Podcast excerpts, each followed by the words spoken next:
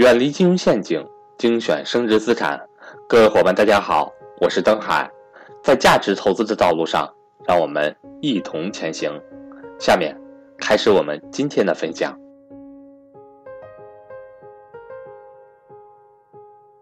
那我现在问大家一个问题，很明显的问题啊，过去十五年房价上涨的核心原因是什么？我问大家，大家回答我。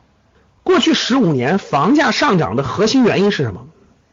你看，有了说人，有的人说人，有的人说炒作的，有的人是说需求，对不对？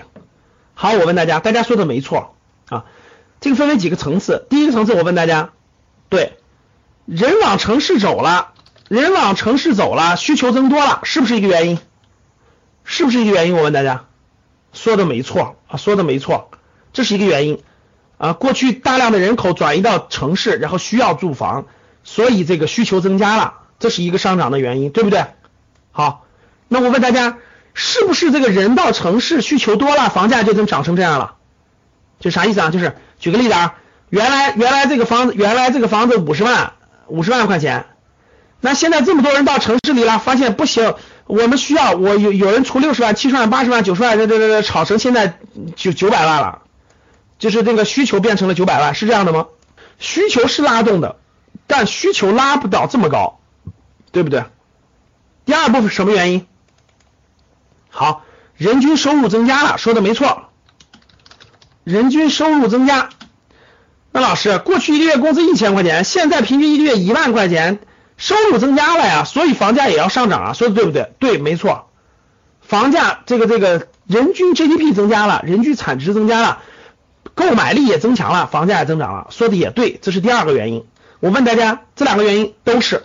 那我问大家，是不是人均收入增加了，这房价就从呃五千平米涨到十万块钱一平米了，就涨到五万块钱一平米了，是不是？是是人均收入把房价拉得这么高的吗？是是人往城市走，然后供需失衡，然后需求很大，所以把房价逼到这么高的吗？是丈母娘的把房价逼到这么高的吗？也没这能力是吧？是是是什么呀？还有什么原因？第三个原因说的没错，货币超发，就是钱钱超发，钱发行量越来越大，这个老百姓手里钱没地儿去，大量的钱造成了钱超发，造成了房子的金融属性，房子多了一个属性叫金融属性啊，底下也都是居住属性，对吧？这是第三个原因。好，我问大家。还有没有别的原因让房价上涨？还有没有别的原因？还有没有别的原因？就除了这三点，你们觉得还有没有别的原因让房子价格上涨到今天这样，让房子涨上来？还有没有别的原因？好，我们教室里现在有六千人了啊，大家一起跟六千人在同时学习，真好啊！这还有什么原因？你说投资原因？投资原因？对，炒作原因对吧？炒作原因，好的，炒作原因还有啥？炒作原因就是货币超发，资金需求。在里面还有什么？政府囤地，还有什么卖地、土地效应等等等等，说的没错。还有一些根本的，比如说我国的土地政策等等的，这些都是有原因的，这是根本原因了。这是因为整个房地产都是这样的土地供应的啊。好，这是一个基础的，我们就就是统一的条件，统一的外部条件我们就不谈了，因为这个统一的土地就是拍卖制的。都是整个是拍卖制的嘛，我们就不提了，因为它是机制，整体机制是一样的。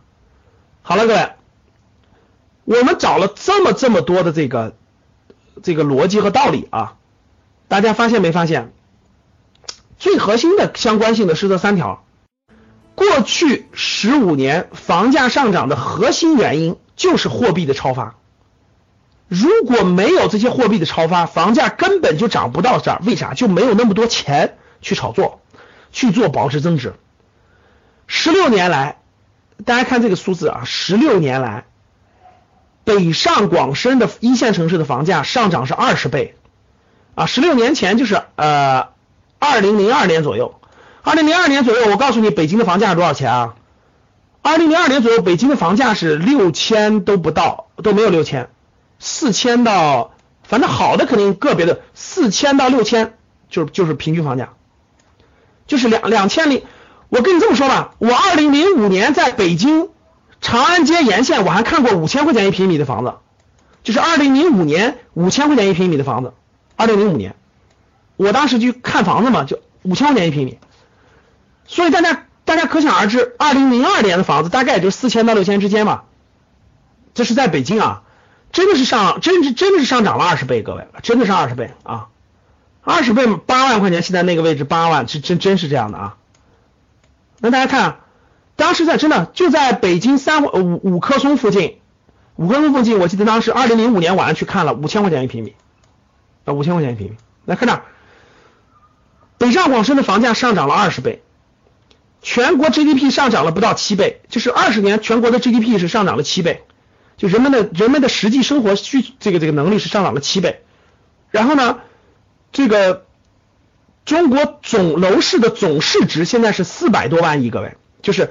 把中国全部楼市的价格加起来，大概值四百多万亿，四百多万亿啊，是 M 二的二点五倍，就整个 M 二的二点五倍，就整个流通就整个货币量发行量的二点五倍，是储备货币的十五倍，货币发行量的四十五倍，就现在这个量是整个货币存发 M 一的四十五倍。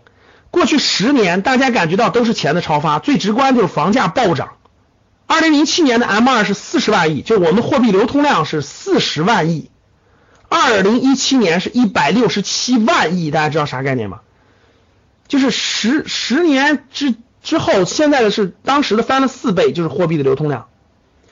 银行理财所代表的影子银行，从五千三百亿涨了涨到了三十万亿，翻了六十倍，各位，大家明白啥概念了吧？就。整个货币发行量是非常惊人的，这个发行量是世界是世界各个国家在这么短的时间内都是没有过的，可以说都是没有过的。好，我问大家，如果这个发行，我问大家两个问题，第一个问题，大家告诉回答我，第一个问题，如果这么多的货币过去十五十六年的发行量，这些钱没有进房子，大家听好了，这些钱没有进房子会造成什么结果？就假设这些钱没有跑到房子里面。他会去哪儿？回答我，回答我的问题，回答我的问题，跟上我的思路。假设过去十六年这四百多万亿的市值，当然它不是值这么多钱啊，就这这么多发行量里头的大量的钱，它没有去房子，它会去哪儿？回答我。欢迎想跟赵正宝老师系统学习财商知识的伙伴和我联系，我的手机和微信为幺三八幺零三二六四四二。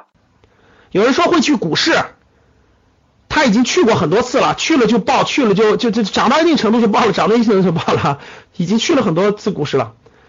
如果去完国内出来了，如果没有去房子，没有地方可去，只会去什么？只会去物价。说的没错，物价就会飞涨，通物价就会飞涨。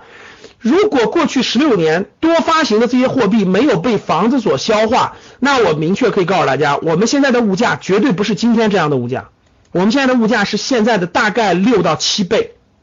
就如果这些钱，如果这些钱没有进了房子，而是进了物价系统，那我们现在的物价将是现在的六到七倍，大家可以理解吗？大家可以理解了。那这些钱将会，就说白了，我们现在所有的生活就。你赚的钱都不一定够你生活的，都不一定够你生活的。